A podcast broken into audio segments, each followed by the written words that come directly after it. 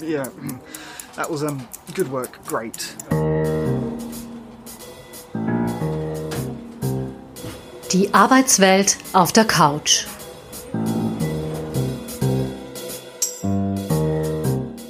Willkommen bei Die Arbeitswelt auf der Couch, dem Podcast von Sonja Rieder, Karrierecoach und Psychotherapeutin und mir, der Podcasterin Doris Obrecht. Ihr hört die vierte Episode des Podcasts, der die Arbeitswelt auf die psychotherapeutische Couch legen, zerpflücken und so manche Hintergründe sichtbar machen möchte.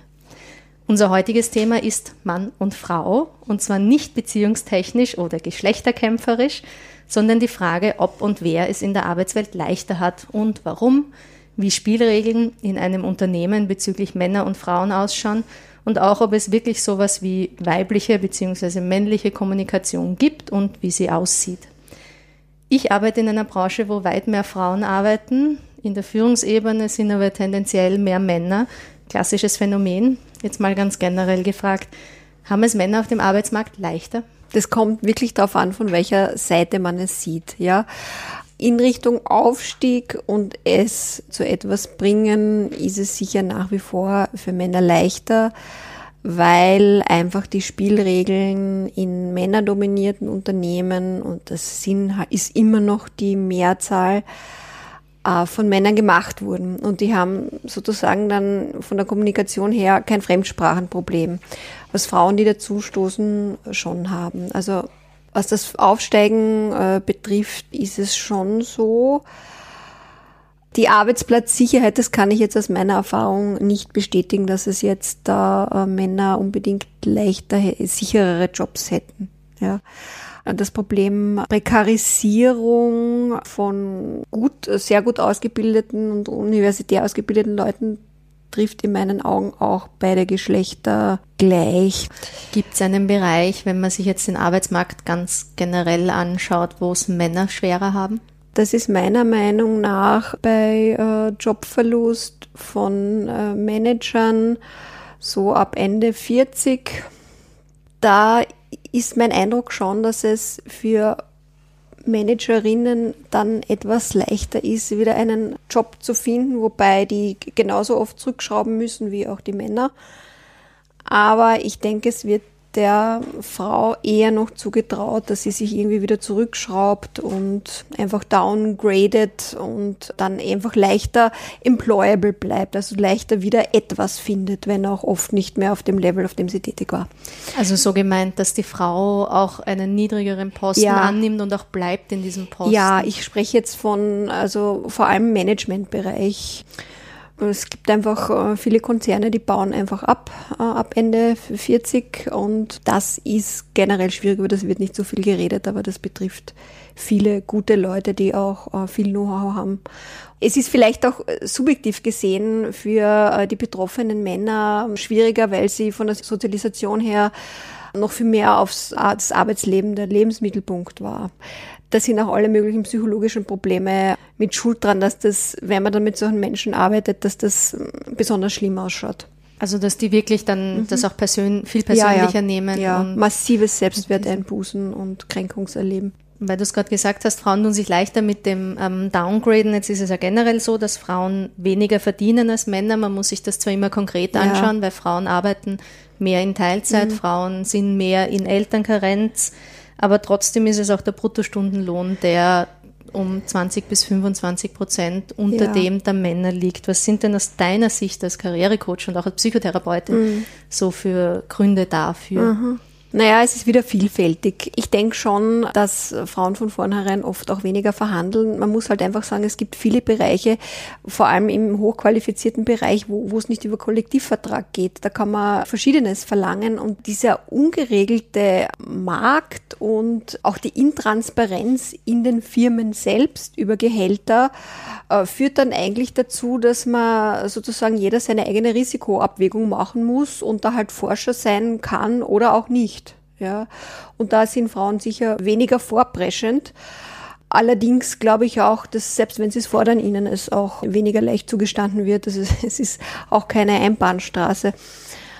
Macht es das dann für Frauen, die dann erfahren, dass irgendwie die Kollegen in ähnlichen Positionen doch mehr verdienen, die männlichen Kollegen, schwieriger? Ist das dann frustrierend? Naja, das ist äh, natürlich, zieht einem das die Arbeitsmotivation, äh, kann einem ziemlich wegziehen. Und das ist halt ein Ungerechtigkeitserleben, das, sagen wir, der Motivation nicht gerade zuträglich ist. Ja. Was eigentlich im Sinne des Arbeitgebers sein müsste, dass die Mitarbeiter ja, motiviert bleiben. Ja, sowieso, das ist es halt. Ich, was ich nicht verstehe, ist oft, was Firmen glauben, dass sich tatsächlich auf Dauer verheimlichen lässt. Also natürlich wird nicht immer alles herausgefunden, man wundert sich schon. Also bei manchen Fällen, wo dann, wo dann Leute, ich habe Klienten, wo die, die wirklich an die Zahlen kommen können, ja, und da dann davon auszugehen, die, die wird schon nichts erfahren und die wird dann äh, eh nicht sauer sein. Also ja, aber die stille Post funktioniert doch sicher auch, auch in Unternehmen. Auch, also auch, es, ja klar. Es ist auch, weil du sagst, Frauen preschen weniger vor und so. Das mhm. ist gen generell sozusagen, es gibt auch Ausnahmen, aber es ist, es ist auch eines der, der Stereotypen, die man so sagt, ja, Frauen sind ja, ruhiger. Ja. Was sind denn da noch so für Stereotypen, wo man sagen würde, einerseits haben sie einen wahren Kern, andererseits mhm. ist es aber viel zu, mhm billig gesagt. Frauen sind so, Männer sind so. Für mich ist die Forschung von Deborah Tannen, die äh, US-amerikanische Linguistin, die schon Anfang der 90er Jahre einen Beziehungs- und einen Berichtskommunikationsstil unterschieden hat, wobei der Beziehungsstil eher den Frauen zugeschrieben wird und der Berichtsstil eher den Männern. Und das hat schon was. Ja, ich meine, das ist breit diskutiert worden und so weiter und auch nicht äh, unwidersprochen. Aber ich denke, es gibt äh, einfach ein, eine unterschiedliche äh, Sozialisierung der Geschlechter, die zu diesen Unterschieden führt und Ausnahmen bestätigen immer die Regel. Ich habe auch äh, männliche Klienten, die einen eher Beziehungsstil in der Kommunikation pflegen. Das merkt man dann, wenn sie mir zum Beispiel berichten und wenn man sieht, wie sehr sie darauf bedacht sind, dass äh, niemand zurückgesetzt ist und in der Abteilung alle sozusagen die Stimmung gut ist und die, die Beziehungsebene immer sehr wichtig ist. Und das fällt bei Frauen mehr auf und auch, dass es so schwierig ist, von Leuten nicht gemocht zu werden. Aber fällt es mehr auf, weil man ihnen das sowieso als Stereotyp zuschreibt oder ist es wirklich so? Ich meine, ich bin keine Soziologin und auch keine Linguistin, aber ich äh, glaube, dass es tatsächlich in vielen Fällen so ist. Wie gesagt, es gibt immer, es gibt zum Beispiel die, die sogenannten Vatertöchter, wenn also der Vater die Hauptbezugsperson war aus psychologischer Sicht, kann das dann manchmal anders ausfallen das, ist, das sind auch oft wirklich Frauen mit überdurchschnittlichem Selbstbewusstsein. Und das hat auch mit der Arbeitswelt zu tun, ja, nachdem die Persönlichkeit so wichtig geworden ist und das Selbstbewusstsein und wie viel man sozusagen Eigen-PR macht, sind natürlich die, die da gut ausgerüstet sind, haben halt einen Vorteil ich glaube schon, dass die Sozialisation von Frauen anders ist. Ich, was ich vor allem wichtig finde, ich mag nicht, dass das nur negativ gesehen wird, weil die Gesellschaft braucht diese Eigenschaften, ja, sei, sei es, ob sie jetzt mehr bei der Frau oder beim Mann ausgeprägt sind. Aber wir brauchen dieses Element, das Fürsorgliche und das, was zusammenhält und das Schauen drauf, wie es auch anderen geht, das ist ja genau das, was fehlt und das finde ich ausgezeichnet, dass viele Leute das stark ausgeprägt haben. Es ist nur in der in der Berufswelt, also in der, sage ich mal, Wirtschaftswelt ganz schwierig mit dem durchzukommen. Mitte der 90er haben zwei Wissenschaftlerinnen von der University of Yale entdeckt, dass, also Neurowissenschaftlerinnen, dass die Männer eher die linke Gehirnhälfte aktivieren, wenn es, dass ich es jetzt nicht vertausche, ähm, die analytische, dass die bei mhm. ihnen eher für die Sprache zuständig ist, bei der Frau sind das beide. Ähm, mehr, also würde genau zu dem passen, was du jetzt hast, wäre die mhm. wissenschaftliche Untermauerung und nicht nur die Sozialisierung. Wie stehst mhm. du dazu? Mhm. Ist das? Ja, also ich vom Berufswegen kann ich sowieso nicht überprüfen, weil ich da keine Fachexpertin bin. Ich sehe halt immer nur die Fälle, die kommen. Was ich aber auch sehe, ist, wenn ich jetzt sagen wir, von, der, von der therapeutischen Schiene mehr und mir Beziehungsprobleme anschaue, dass ja Männer im Privaten dann schlechter durchkommen, wenn sie diese Beziehungskommunikation nicht so beherrschen. Weil jüngere Frauen trennen sich halt einfach. Es sind halt unterschiedliche Welten, Beruf und Privat. Ich denke, heutzutage muss man eigentlich, sollte man eigentlich beides so ein bisschen beherrschen auch wenn eins immer eine Fremdsprache bleibt. Und es am Abend schwierig ist, was weiß ich, wenn man aus dem Büro mit dieser Reporting-Speech kommt und äh, dann zu Hause wieder in das Beziehung und auf gleicher, also auf Augenhöhe und so weiter umschalten soll. Jetzt gibt es ja, auch wenn du sagst, Frauen sind einfach weniger in Führungspositionen, haben es da schwerer. Es gibt ja da Instrumente dagegen, wie mhm. die Frauenquote und man spricht auch von Gender Mainstreaming. Mhm. Was versteht man denn darunter genau jetzt aus deiner Sicht und warum braucht es das am Arbeitsmarkt? Naja, ich denke. Oder braucht es das überhaupt? Naja, ich glaube schon, dass es gut ist, weil sonst halt einfach nichts weitergeht. Ja, es würde auch sonst diese Entwicklung schon geben, aber es wird einfach unendlich lang dauern.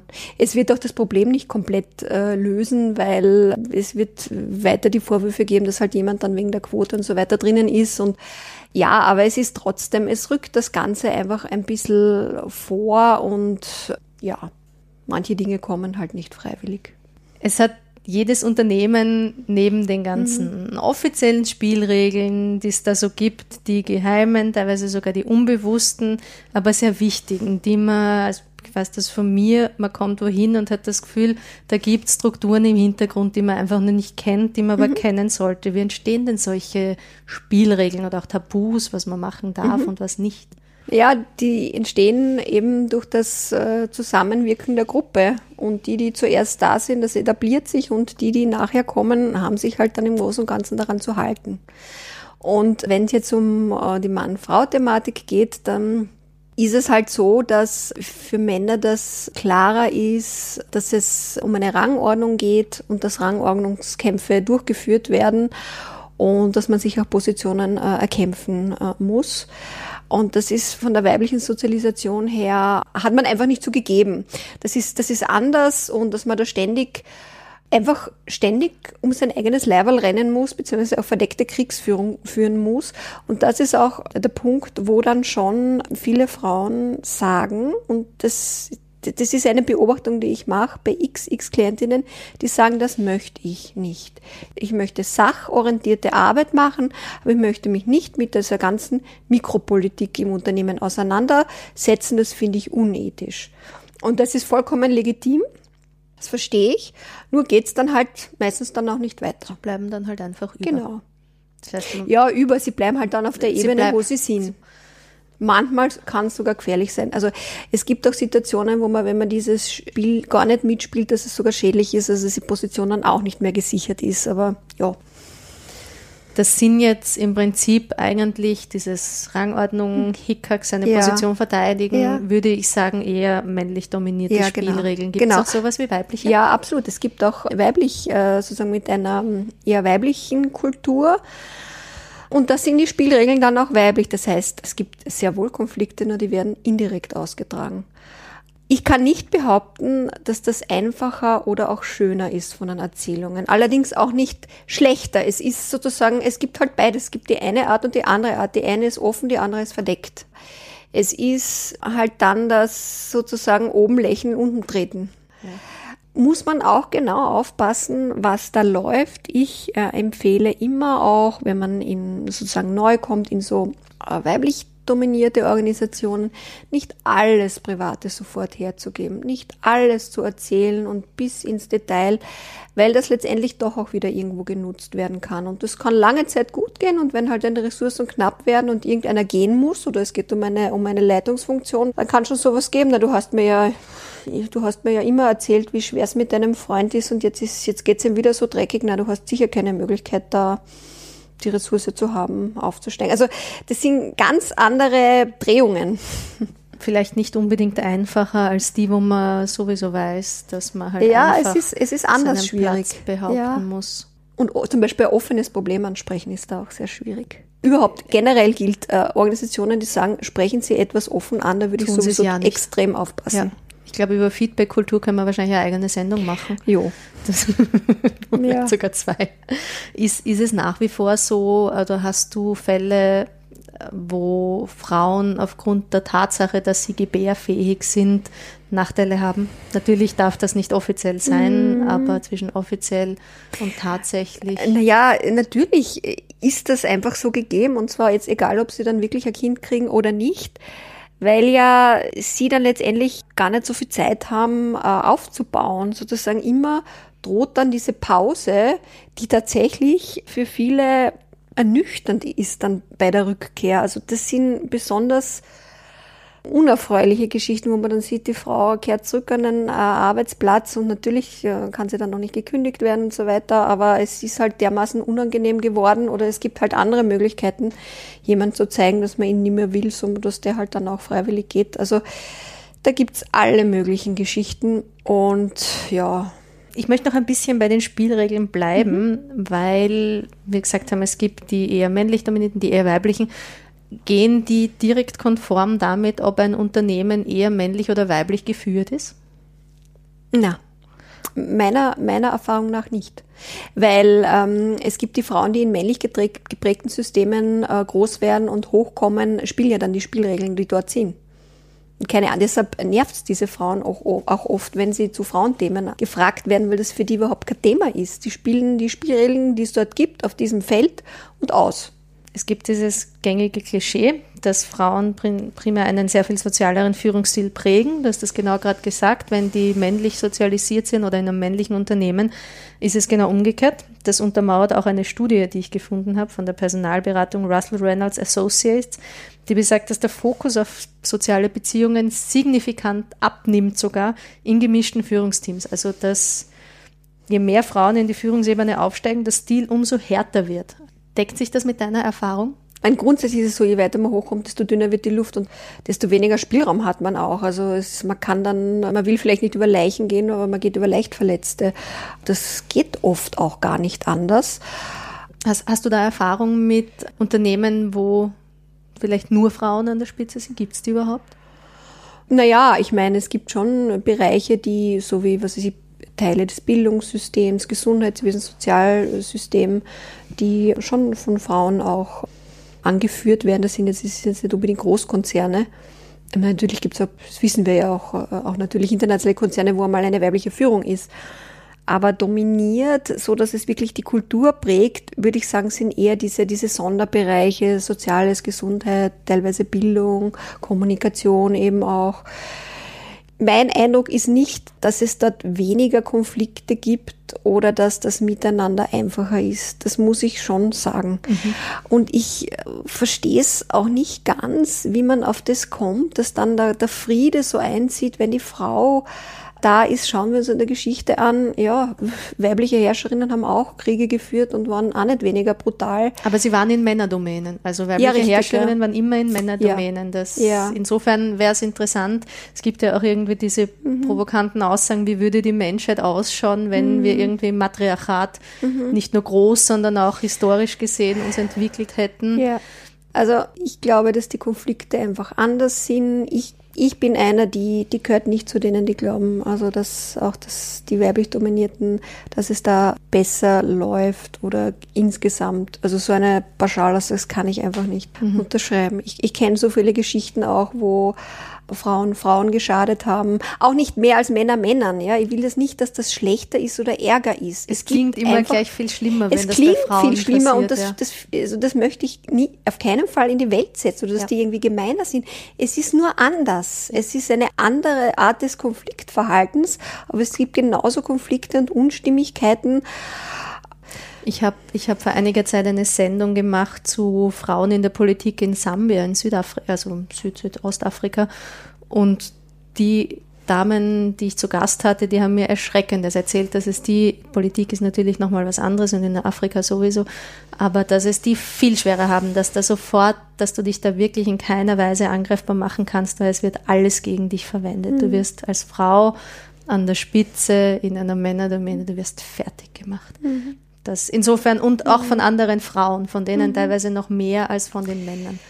Psychologisch gesehen löst das ja vielfältige Gefühle aus. Ja, warum ist die Frau da? Warum bin ich als Frau nicht da? Also äh, Neidgefühle, Wünsche, alles Mögliche kann da rein projiziert werden. Ja. Viel mehr äh, als hat die bei uns, Männern. Ja, oder hat die uns verlassen? Das ist ja dann immer das Thema, äh, die Frau sollte sozusagen für sich selber weiterkommen und Karriere machen, gleichzeitig den Karren für alle anderen Frauen auch mitziehen. Das geht das schaffen die meistens nicht und das ist auch im Coaching, das merkt man, dass das ist einfach kräftemäßig nicht mehr drin. Die müssen so schauen, wie sie das strategisch aufbauen, dass sie da gut dastehen manchmal in einer späteren Karrierephase mhm. geht was. Das mhm. muss man ja auch so sehen. Man muss nicht immer alles gleichzeitig machen. Und man muss es auch ja. nicht für die anderen machen, damit na, die ein, ein na. Role Model ich haben. Ich meine, mein Tipp für, für gescheite Frauen ist sowieso, wenn sie was gelernt haben, mit dem man gut selbstständig sein kann, ist das die Möglichkeit, sich rauszunehmen aus dem Ganzen. Also es gibt auch eine Jens äh, Arbeit jenseits der Großkonzerne oder ich habe vom Autor dieser Studie einen sehr interessanten Satz gelesen. Er schreibt, für die Managerinnen in aller Welt ist die Überwindung der klassischen Geschlechterrollen ein Befreiungsschlag. Sie können ihren Exotenstatus abschütteln und einfach nur Führungskräfte sein. Ich habe mir damit ein bisschen schwer getan, weil was heißt denn einfach nur Führungskraft sein? Naja, du machst einfach deinen Job, du schaust, äh, wie es den Mitarbeitern geht, was die brauchen, wie du sie unterstützen kannst und wie man gemeinsam als Team die Ziele erreicht. Das klingt großartig und sehr theoretisch. Also naja, ich habe es noch nicht erlebt, dass es genauso funktioniert. Äh, ja, naja, es gibt ja, es gibt schon Fälle, wo das ist auch nicht ja alles nur schlecht in dieser Arbeitswelt. das, das gibt es schon. Es gibt es mit Männern und Frauen als Führung. Also also insofern ist es schon nicht nicht geschlechtsspezifisch, dass man es auch mal gut machen kann. Ja, klar. Also so einfach ist das alles nicht. Aber ich muss auch sagen, ich bin keine Politikerin und keine, also ich gehe immer mit dem Individuum und versuche, die Menschen zu stärken, die, die zu mir kommen. Also da, natürlich mache ich mir meine Gedanken, aber. Hast du mit, mit Klienten aus der Politik zu tun, ganz pauschal gesagt? Immer wieder mal, ja, ja schon weil er schreibt, die Überwindung der klassischen Geschlechterrollen, wie nah sind wir denn an der Überwindung dieser klassischen Geschlechterrollen oder wie viel nimmt es denn in deiner Arbeit Raum ein, mit diesen Geschlechterrollen zu arbeiten oder mhm. auch jetzt von der psychotherapeutischen Seite mhm. da ansetzen zu müssen? Ja, ich mache es dann, wenn es, wenn es notwendig und sinnvoll ist. Und wie oft ist es notwendig und sinnvoll? Nicht ständig. Also immer wieder mal. Für manche Frauen ist es auch wichtig, das zu besprechen, wie viel das mit dem zu tun hat, weil sie eine Frau sind, dann ist es natürlich auch äh, notwendig, weil da einfach der Wunsch da ist, das Bedürfnis. Aber ähm, es ist, wie soll ich sagen, ich schaue immer auf was könnte, was wird der Person nutzen und was wird ihr helfen. Und das ist oft ganz was anderes als das, was sich jetzt zum Beispiel eine frauenbewegte Frau anliest. Also das ist sozusagen, was für eine politische Bewegung gut ist, Empörung zum Beispiel, ist in der konkreten Situation für eine Managerin, die einfach sehr erfolgreich ist und einfach weiterkommen will mit dem, nicht der beste Ratgeber. Ja, die muss viel eher eventuell schauen, dass sie andere nicht bedroht, dass sie mit den Männern, die rundherum sind und äh, wo vielleicht etwas nicht so gut gelaufen ist, dass die wieder ihr Gesicht äh, gut wahren können und, und sind oft strategisch alle möglichen Dinge notwendig. Das heißt, man muss sehr, sehr aufpassen als Mann oder Frau, wenn man sich die ganzen gängigen 0815 Ratgeber, ja, die total. es so gibt, ja, es gibt, na, die gibt es ja, ja zuhauf. Also ja, es hat ja niemand was dagegen, dass man sich daneben dann auch noch politisch engagiert oder sozial oder wie immer, ja. Nur es sind die Tools vom einen Bereich nicht unbedingt eins zu eins auf den anderen umzulegen. Ja. Und dann habe ich einen anderen, für, aus meiner Sicht sehr provokativen Artikel gelesen von Stefan Wachtel, Coach für Spitzenmanager, Politiker. Mhm. Ich weiß nicht, ob du den kennst dass es in der Führungsebene nicht um das Ganze drumherum und das Soziale und sonst was geht, sondern um Wirkung und für die Wirkung braucht es Methoden und wenn die männlichen Methoden besser funktionieren, warum sollen die Frauen sich die dann nicht aneignen? Wie stehst du denn zu so einer Aussage?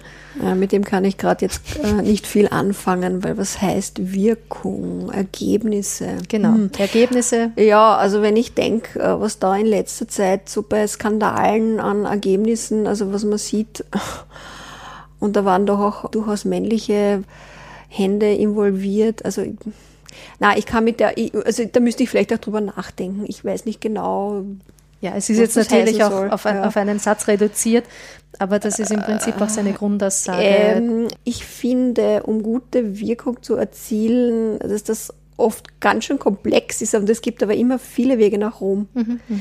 Und es ist ja in Wahrheit das, was Organisationen sich auch wünschen und was Kreativität ausmacht, sind unterschiedliche Zugangsweisen zur Problemlösung. Und deshalb ist meine spontane Antwort, ne, also Wirkung äh, über eine, eine Dimension zu erklären, kann ich mich nicht so anschließen. Er umrahmt das auch damit, dass er von jetzt jede Form von Trainings im Managementbereich nur für Frauen total abrät, einfach weil es ja darum geht, dass Frauen sich auch vor Männern behaupten können und wenn sie sich dann nur Frauen und am besten auch noch von Frauen geleitet, findet er vollkommen falsch, weil man sich dann einfach aus dem, aus dem Gefüge, das die Wirtschaft oder das Unternehmertum, das Managertum ja ausmacht, rausnimmt und quasi Trockenübungen macht. Na, was ist, wenn solche Trainings nur für Frauen gemacht werden, dann wäre es wichtig, männliche Schauspieler dabei zu haben, weil die können dann im Rollenspielen sagen, wie sie was und was empfunden haben.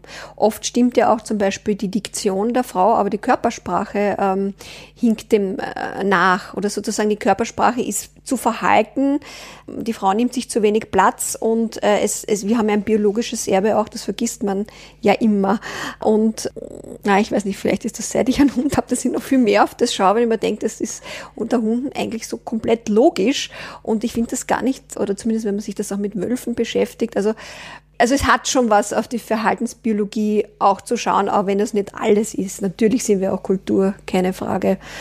Aber ähm, jetzt habe ich ein bisschen den Faden verloren. es, es, ging um die Frauentrainings nur für Frauen. Ja, ja. Nein, weil der empfindet das ganz anders. Da heißt, ja. was weiß ich, sich breitbindig in die Tür stellen, versteht der eine Mann ziemlich sicher besser als zehn Minuten liebevolle Erklärung. Also gibt es auch Ansätze von High Talk und Low Talk. Äh, das heißt? Sozusagen, es gibt äh, die einfachste Form der Kommunikation ist Körpersprache oder ein, ein kurzes Wort, ja, ein Nein. Sind wir jetzt in der Hundeerziehung oder in der Arbeitswelt? Nein, nein, jetzt, nein, ja. nein, das sind wir tatsächlich in der Arbeitswelt. Wirklich in der Arbeitswelt. Ja. Und das Nein, das dann schon erklärt wird oder rechtfertigt wird, ist schon wieder schwächer. Und das, schätze ich mal, sind tendenziell die Frauen, die viel mehr erklären. Genau, und genau konsensorientiert. Er möge das doch verstehen. Hm. Der versteht es aber gar nicht, weil die Stimme zu freundlich ist, die Tonlage relativ hoch ist, sie total freundlich reinschaut oder zu ihm hochschaut, also das zulässt, dass er sich auf ihrem Schreibtisch Platz nimmt und seine Unterlagen auf ihrem Schreibtisch, das, das muss man alles sofort unterbinden. Ja. Mhm. Also das ist die primäre Ebene einmal. Sozusagen das Kompliziertere kommt dann später, wenn es überhaupt notwendig ist sind wir doch ein kleines bisschen im Geschlechterkampf ja. gelandet. Ja. ja, warum denn nicht? Warum denn nicht? Es ist, es ist ja trotzdem irgendwie dem Ganzen inhärent. Du hast schon gesagt, ich würde dich jetzt noch ein bisschen nach Tipps für Männer und Frauen ja. fragen. Du hast schon ein bisschen gesagt, mhm. wenn möglich eigentlich sich am besten rausnehmen aus diesem ganzen Gefüge und selbstständig werden. Was würdest du denn noch ja, so sagen? Es geht halt nicht für jeden. Es ne? geht nicht für jeden und es geht auch nicht für jeden Bereich. Mhm. Und aber was würdest du denn generell so vielleicht, weiß wir, wir versuchen immer zu pauschalisieren, kommen drauf, dass dann alles doch sehr individuell ist. Aber gibt es ein paar Tipps, mhm. die mhm. du Männern mhm. und auch Frauen, mhm. beiden und ähm, unabhängig voneinander Ja, bei den Männern denke ich mir, naja, ist es jetzt wirklich so schlimm, wenn er da ein bisschen von seiner Macht hergibt oder ist es jetzt wie soll ich sagen, muss immer er im Rampenlicht stehen oder kann auch einmal eine, eine weibliche Mieterin, Mieterin, die sehr gut ist und die das Projekt geleitet hat, für das es jetzt zum Beispiel eine Preisverleihung gibt, kann er nicht da auch sie zu sich auf die Bühne holen oder kann er sie nicht hochgehen lassen? Ist das vielleicht drinnen, ja, etwas äh, abzugeben einfach auch? Ich meine, das ist jetzt ein, ein Gedanke aus vielen ein, und genau. bei Frauen Oft ist ja die Angst, auch fachlich nicht gut genug zu sein und oft kommt es gar nicht so, vor allem beim Vorwärtskommen über die Hierarchien, es kommt gar nicht so aufs Sachlich, Fachliche drauf an und aufs Sachliche, sondern eher bisschen mehr Zeit nehmen für ein lockeres Gespräch daneben. Und wenn man Kinder hat und das geht sich am Abend nicht aus, ja, dann schauen halt, dass man irgendwie über Mittag, dass man das so irgendwie unterbringt und einfach, dass das lockere, nebenbei geredete oft mehr wert ist als irgendeine Leistung, die man vorzeigen kann, obwohl das natürlich auch gut ist. Es ist so dieses mikropolitische ein bisschen schauen, dass man einfach äh, dass sein Gesicht auch zeigt da und dort. Äh, also die Leistung ist super, aber sie ist, es ist nur dann gut, wenn sie halt auch entsprechend ventiliert wird. Gut, dann würde ich sagen, damit schließen wir jetzt ab die heutige Episode. Wir danken unseren Hörerinnen und Hörern ganz herzlich fürs Zuhören und freuen uns, wenn Sie beim nächsten Mal auch wieder einschalten.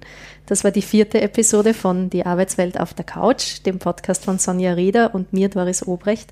Ein Karrierecoach trifft eine Podcasterin. Wir zerpflücken die Arbeitswelt und decken hoffentlich so manches Mysterium auf.